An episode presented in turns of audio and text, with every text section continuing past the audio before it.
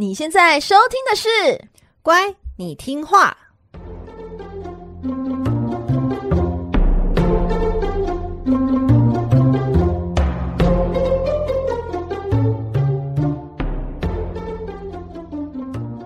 每集介绍一幅名画加一则故事，从故事的关键找出欣赏艺术的线索。只要听懂故事，就能看懂名画。现在跟着我们一起乖乖听话。So full of Vicky。大家好，我是葵花子，哎，我是佩锦，欢迎收听《乖，你听话》。Hello，各位小乖乖们，想念我们吗？每集介绍一则故事及一幅名画，希望你听懂故事就能够看懂名画。小乖乖们，上周我们的节目暂停了一次，不知道大家有没有想念我们呢？我是很想念他们啦。在开始今天的故事之前啊，其实想要跟大家回报一下葵花子和佩锦最近的状况。我们两个是住在双北市，那平常的录音方式呢，是在葵花子家，就是面对面的这样子录音。但是自从五月十五号双北市就是提升疫情警戒到第三级之后呢，我们就很乖乖的，就是非必要不出门，所以我们决定暂时就是暂停面对面这样子的录音方式。没错，所以我大概已经跟葵花子大概有快要两个月不见，我真的对他的印那个你知道脸整个很模糊诶、欸，嗯，什么意思啊？快想我们友情有这么淡吗？最 近快要想不起来了啦，只是想夸饰夸饰法，OK？哦，好，我懂。五月十五号之后的录音内容呢，大概就是从第四集《丘比特与赛季的爱情故事》下集，一直到第九集《潘朵拉的盒子》，其实都是在我们在三级警戒之前就已经事先录好的。那这个存档就是刚好可以播出到六月。二十八号，也就是原本预定的第二次解封日，那我们那时候就抱着一丝丝希望可以解封，那我们这样就可以面对面，就是继续无缝接轨的录音。可惜呀、啊，三级警戒继续延长，所以我们讨论过后，就是采用线上录音的方式继续进行，所以佩锦的声音稍微有点听起来不太一样。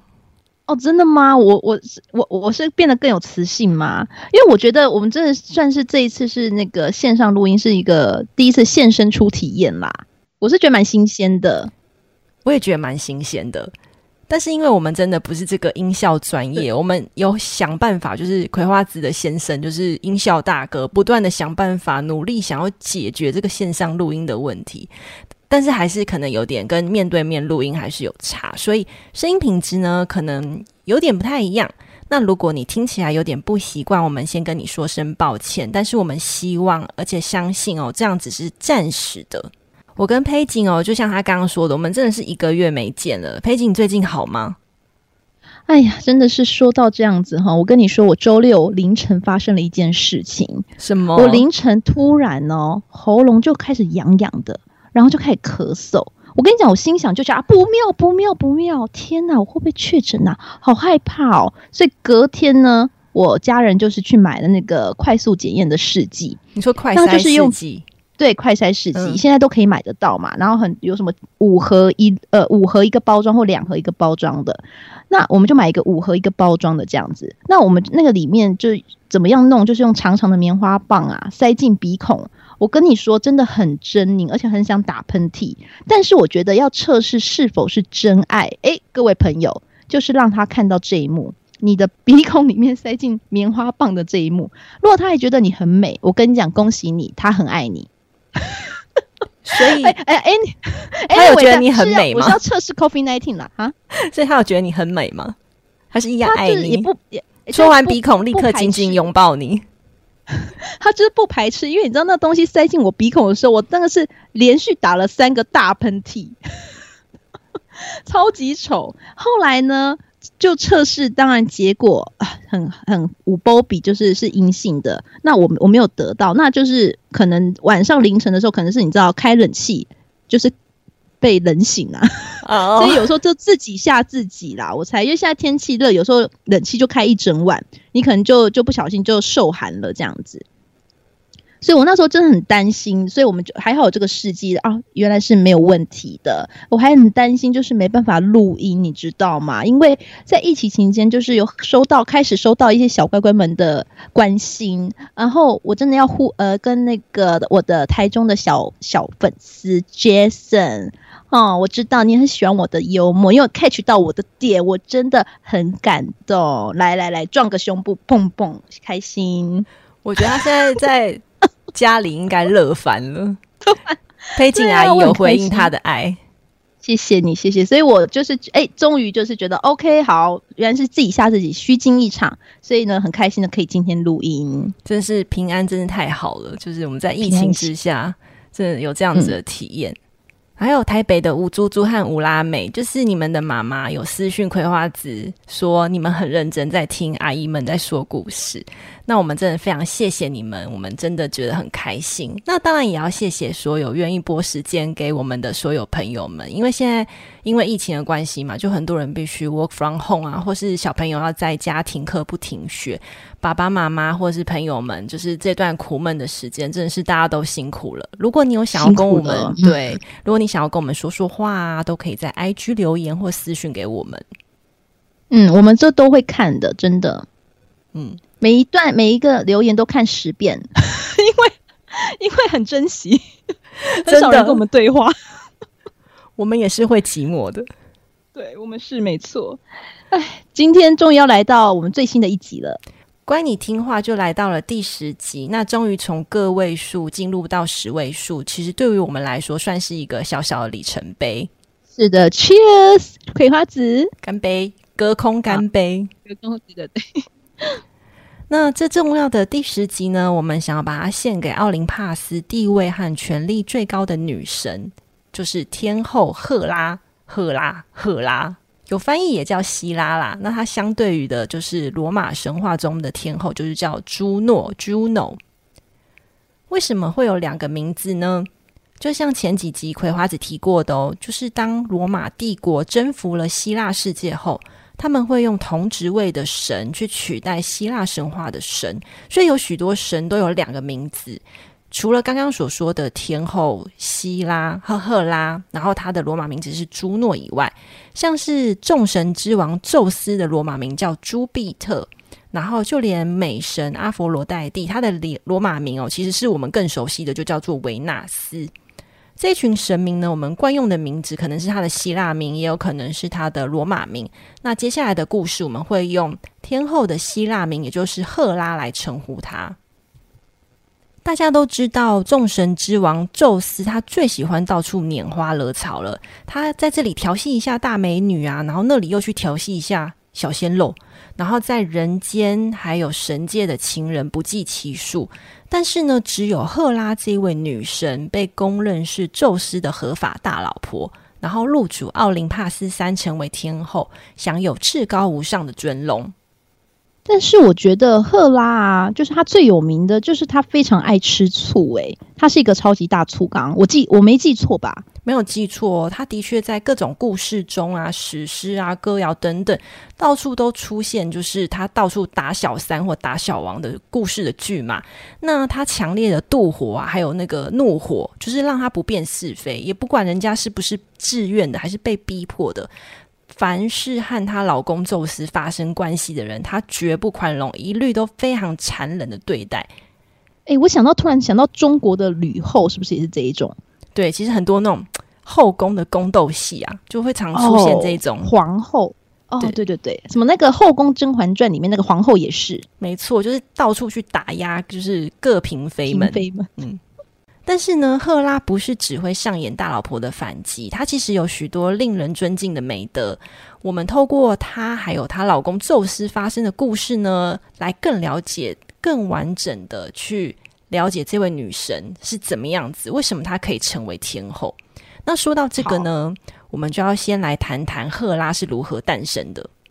赫拉的爸爸叫做克洛诺斯，妈妈是叫做瑞亚。那那个克洛诺斯啊。佩锦，你还记得我们曾经在第一集维纳斯的诞生中提过的？克罗诺斯有啊，第一集就有讲到克罗诺斯，呃，什么割掉老爸，就是乌洛诺斯的小居居的那一位吗？对对对，就是他，没错。那他割掉老爸的小居居之后呢，他就是成功推翻了嘛。然后他就和他的亲姐姐瑞亚结婚，然后陆续生下五位子女，包括我们之前介绍过的海神波塞顿，还有冥王黑帝斯，还有冥后的妈妈就是谷物女神迪密特，当然也包含赫拉。嗯，原来他们都是兄弟姐妹，对，他们是同父同母的亲兄弟姐妹。不过呢，克罗诺斯害怕他的小孩会推翻自己，就像他当年推翻自己老爸一样，所以他的老婆瑞亚每生下一个小孩，他就马上把那个孩子吞到肚子里。所以刚刚说的儿女们，其实一出生就马上被他的爸爸，就是克罗诺斯给吞下肚。面对老公这种连环杀婴魔的变态行径哦，他妈妈就是瑞亚，就是他老婆啦，就是再也忍不下去了。所以，当他生下最小的孩子就是宙斯后，他就以一块布巾来包裹住一块石头，然后假装是那个是新生儿，然后让她老公克罗诺斯去吞掉他。但其实他偷偷把这个婴儿，就是婴儿的宙斯，就是送往克里特岛的伊达山给仙女们照料。然后一直到宙斯成年之后，在一位聪明的大洋女神的帮助之下，那个女神就是给克罗诺斯喝下一种催吐剂。然后迫使他把吞下去的孩子们全部都退、嗯、都吐了出来啊！有这种剂吗？你说那些小孩也还活着哦？对啊，他他是囫囵吞枣，就是连咬都没有咬，就反正就是他吞进去哦。所以那个女神就骗他说：“哎，你喝这个药对你是延年益寿哦、身体壮壮哦。”但其实它就是一种催催吐剂，然后就是为了是要把那些孩子吐出来。后来就成功把他们吐出来了。对，所以说呢，我们刚刚提到那些赫拉、海神波塞顿啊。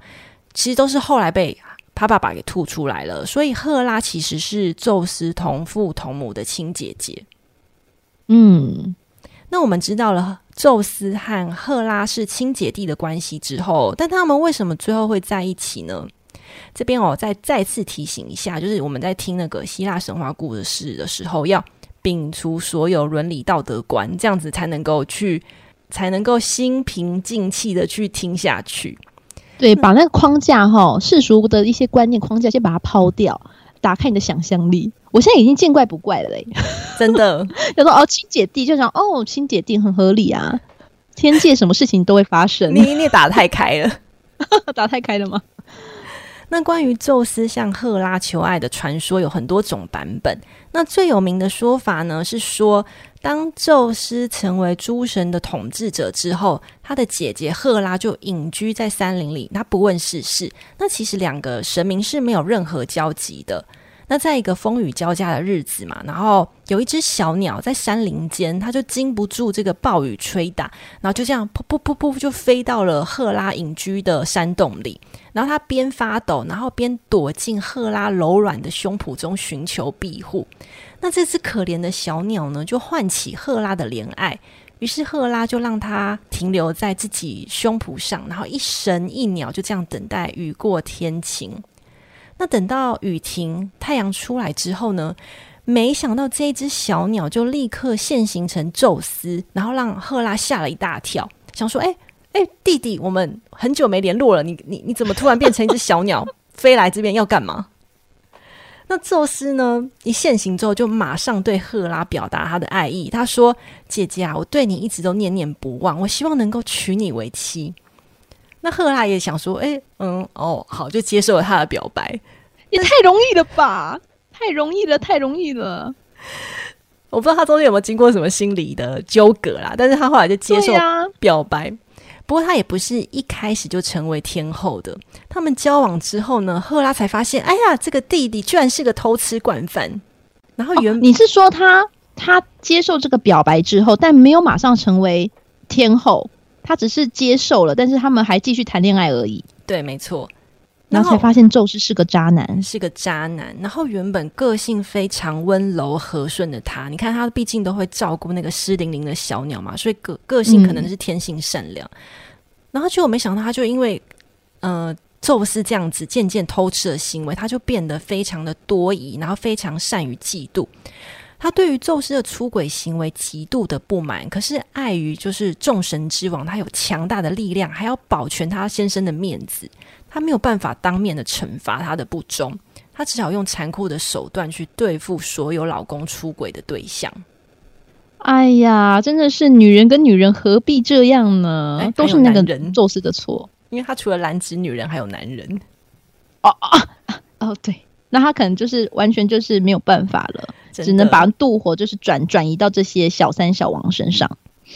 某一天哦，妒火中烧的赫拉，他终于忍无可忍，他不想要再忍了，于是他就爆发，然后他马上联络，就是 call out 那个哎智慧女神雅典娜，然后海王波塞顿，还有太阳神阿波罗，就联络这些神说：“哎，我们来造反。”然后呢？然后他们就趁着，嗯、他们就趁着那个宙斯他熟睡的时候，就一拥而上，然后用坚固的绳子将他牢牢捆绑住，然后来推翻他的统治。那这个这三个组合也蛮妙的。那赫拉就是可以理解嘛，因为她就要惩罚老公偷吃嘛。那智慧女神呢，雅典娜她来干嘛？她虽然是宙斯的女儿，但她其实更喜欢赫拉，所以她觉得啊，后妈就是继母有难，她要来帮忙。他可能也看不下去宙斯的那种这些风花雪月了吧？也是。那另外一个就是雅典娜，她是处女神，她喜欢的是就是呃忠贞忠贞这样子。对，嗯。那海王波塞顿他来干嘛？他是因为常年就是受到宙斯的欺压。哦，毕竟当时他抽签抽到海嘛，其实他想要当第一名的那个上天的天神，是不是？对啊，海文波塞顿他其实对权力的掌控欲其实有点大，野心有点强，这样子，所以他就不满，就是长期被欺压，然后他去到处拈花惹草，他还要帮他收拾烂摊子。那至于太阳神阿波罗呢，则是因为他们他跟宙斯有过节，阿波罗是宙斯的儿子，但是宙斯曾经杀了阿波罗的儿子。所以他来报杀子之仇，这个部分我们你说宙斯曾经杀了阿波罗的儿子，对，这个部分我们等到讲到阿波罗那部分会再说，我们这边就先这样子。那这一群呢，各怀鬼胎的众神就是蛮蠢的嘛，就是开开心心的绑完宙斯之后呢，突然想到，哎哎，那宙斯被我们绑起来了，那谁来继承王位呢？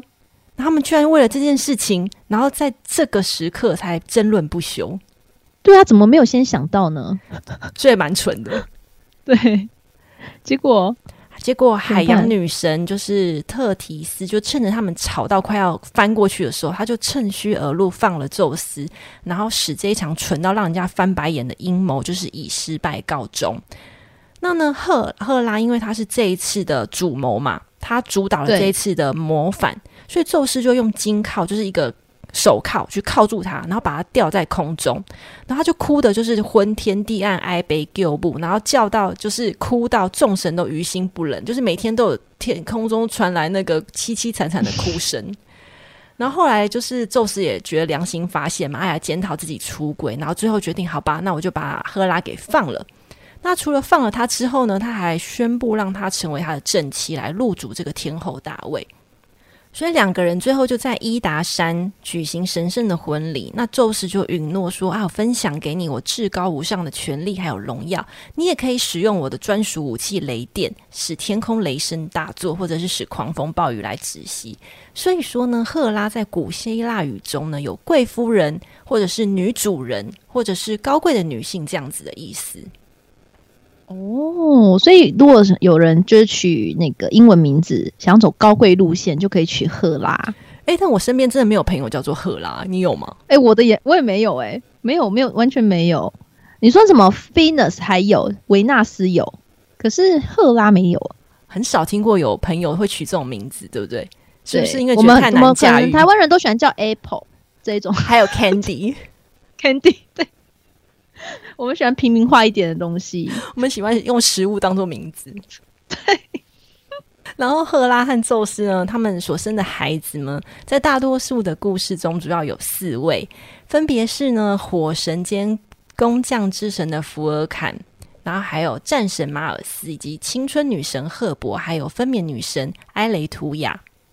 那第一位我们刚刚说到的，就是火神兼工匠之神福尔坎，还有第二位战神马尔斯，我们在第二集关你听话有介绍过，就是那个维纳斯的男神收割史有介绍过嘛？大概就是说，将神福尔坎娶了维纳斯，结果马尔斯却和嫂嫂搞不伦恋，这样很荒唐的故事。虽然超多的神话故事都留下了宙斯偷吃加赫拉打小三的黑历史，但总体而言呢，这两位天后和天王的婚姻生活大大致上来说还算是非常的甜蜜和谐的。当他们处于幸福亲密的关系的时候，天空就会风和日丽；那如果他们在争论不休的时候，天空就会乌云密布。那由于天后赫拉她是坚守一夫一妻的价值观，所以她常常被视为婚姻还有生育的神明，来守护着已婚妇女的家庭。天性善良的她呢，只要不要追着小三打，或是别人侵犯到他的威严时，基本上呢，他都算是温良恭俭让的母仪天下代表。哦，所以今天其实听起来，其实他们原本是赫拉跟宙斯也是相爱的，只是到后来，因为宙斯实在是太博爱了，所以他让赫拉就是你知道嫉妒心爆棚，不然其实她是真的是一个很善良的女子诶、欸。嗯，因为我今天呢就是听了，就是想说要找赫拉跟宙斯这位天王天后的一个呃美满幸福的一幅一幅画，所以我今天为大家挑选的名画是由。James Barry 就詹姆士·巴黎，在一七九零年到一七九九年的一个作品叫《朱诺和朱彼得在伊达山》。这里的画名就是使用的是赫拉还有宙斯的罗马的神明，就像我们刚刚在节目中一开始的时候帮大家仔仔细的介绍过。嗯，那这一位爱尔兰画家呢，詹姆斯·巴里，他是年轻时的啊，受到朋友的赏识，就资助他到意大利学画，对希腊罗马时期的人物啊、生活的一些服装啊特别喜爱，这也是有可能他的作品啊，为什么一直很喜欢用希腊神话为题材？那后来呢，詹姆士呢就回到了英国，成为了皇家学院的一个成员，并后来成为了皇家学院的一个绘画教授哦，一切都看似非常美好的一个艺术生涯。但令人唏嘘的事情是，他晚年是死于贫困哎、欸，啊？为什么？你想说为什么？对，为什么一个皇家学院的教授死于贫困？因为根据资料显示啊，他其实先后在学院做了很多出格的事，也就是呃，例如他很坚持要花很贵的钱买教材模型，或者是。呃，藐视其他的教授等等等等，诸如此类，非常多这种细琐的事情，让他觉得说，诶，这个教授怎么会这样呢？后来学院就把他开除了。诶，你要知道，在那那时那时候啊，没有人被学院开除过的，所以詹姆士·巴黎是第一位，当时是第一位被开除的院士。诶，当时真的是有点想说，诶，他有点颜面扫地呀、那失去这个工作后，他没有了工资嘛？那他就只能呃怎么样拮据的卖画为生了，但他并不是多产型的画家，所以最后呢就因为穷困啊，可能平常的营养不足等等，就患因病就去世了。但是因为后来呢，但是后来啊，世人还是给他了一个公道，因为呢他在。他过世之后的一百年呢，泰特画廊呢重新评估他的艺术啊，把他评价为是爱尔兰重要的新古典主义的画家。虽然他的画作并不是最顶尖的，但他的创造力呢已经影响了当时了。好，那我们呢，小乖乖们，我们打开 IG 一起来欣赏这幅朱诺和朱彼得在伊达山。好，我打开了。OK，这也是非常呃很常描绘，就是宙斯赫拉这对金氏夫妻常见的一个艺术主题，就是在伊达山上，是不是有感受到他们眼神接触非常强烈的情感呢？但是这情感呢，你乍看以为是爱意，但是其实是别有用意的。因为呢，我当时在搜寻之中，我一眼也觉得，哦哟，这是他们两个在伊达山上，就是刚刚说的神圣的婚礼。但是其实这个画家描绘的是发生在特洛伊战争期间，他们两夫妻啊支持不同的阵营。宙斯支持的特洛伊快要打赢的时候，赫拉支持的希腊联军处于劣势之中。赫拉为了扭转情势而故意去诱惑宙斯。所以呢，这一幅画你以为乍看以为是爱意满满的赫拉，其实不全然是出于爱。他还有背后想要就是又要设计宙斯的一个阴谋。所以你仔细看这眼神。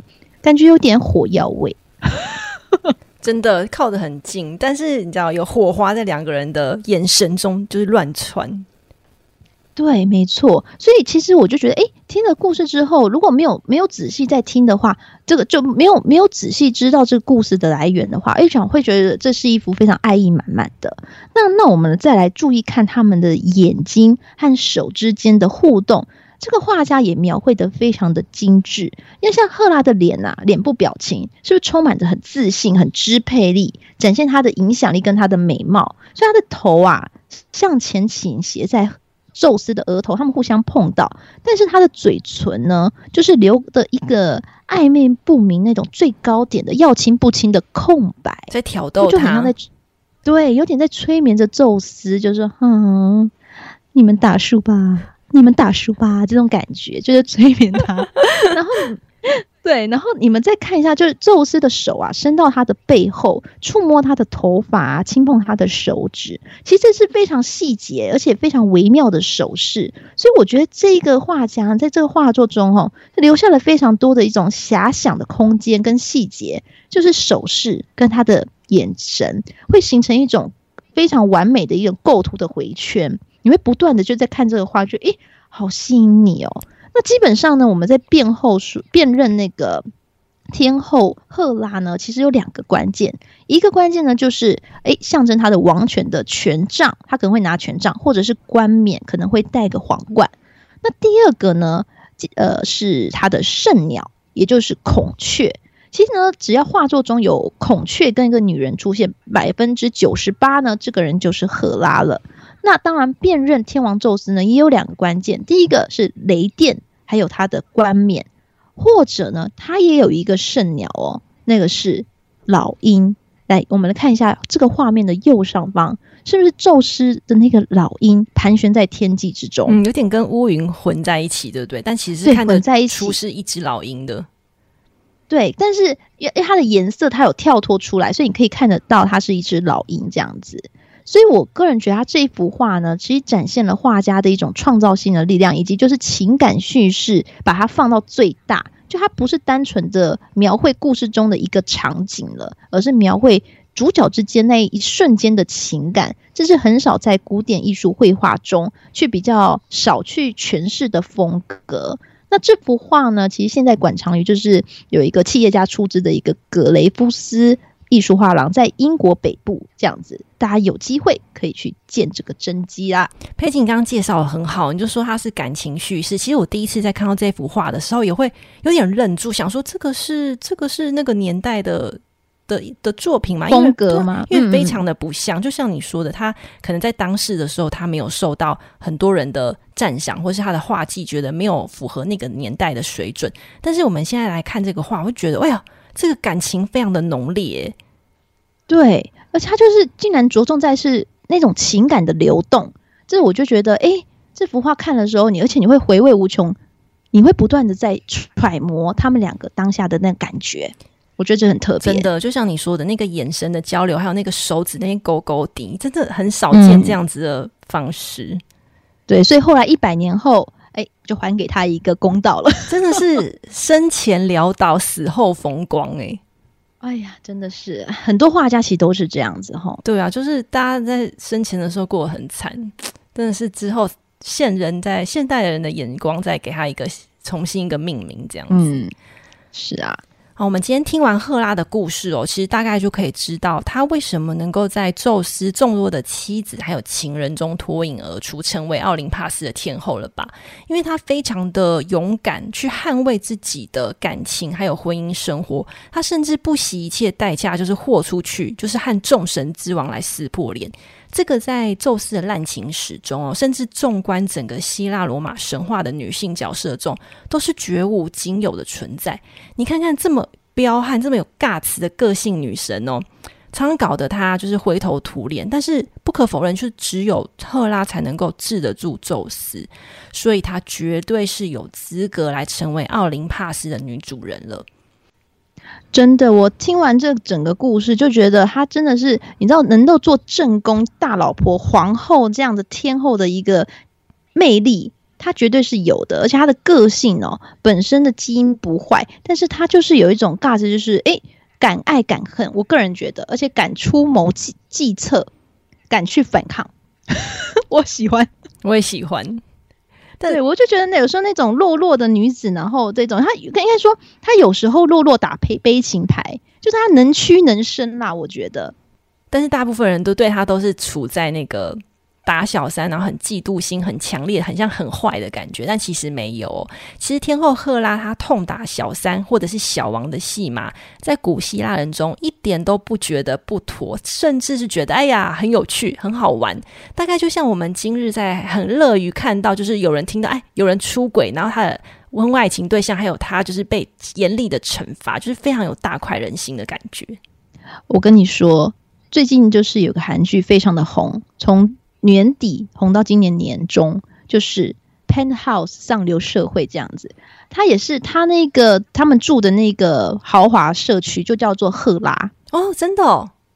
对，他们那个住的豪华社区叫赫拉，所以被你这样讲完，其实他们也是里面就是充满着傻狗血的啊，打小三啊，或乱伦等等。所以我觉得这个可能可能那个编剧也是从这个希腊神话中得到了灵感。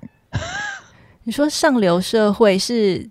内容是两位女性在里面勾心斗角吗？哦、不止，不止，不止两位，他们主要有三铁三角三位，然后是那一个社区是赫拉，叫社区，就是这社区名就是赫拉，赫拉神殿这样子，是三个在勾心斗角，在争取最高位吗？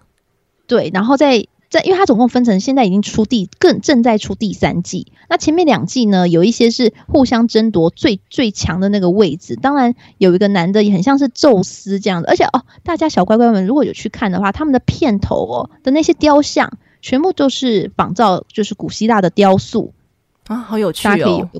对，哎哎，葵花籽还没有看过，对不对？没有看过，你可以去看他们的片头，对，他们就是把演员变成希腊神话的雕塑这样子。嗯，我去做一个片头，我想他们应该也是有用到这个天后希腊神话的典故，是一定有，一定有。嗯，好，那今天呢，和大家分享的名画呢，我们会放在。乖，你听话的 IG 和葵花子的部落格中，IG 和部落格连接都会放在本集的 Podcast 资讯栏里面。啊，下一集呢，我们会继续分享哈，赫拉有一段非常有名的故事哦，是什么呢？这段故事呢，也是跟他打小三有关。但除了这个呢，还有一个更重要的原因是，我们不是说赫拉有一只很厉害的圣鸟孔雀吗？它的孔雀呢，就是跟这一段故事有非常密切的关系。哦，好，那欢迎大家追踪我们哦，追起来！这个频道是乖，你听话，我们下集见喽，拜拜，拜拜。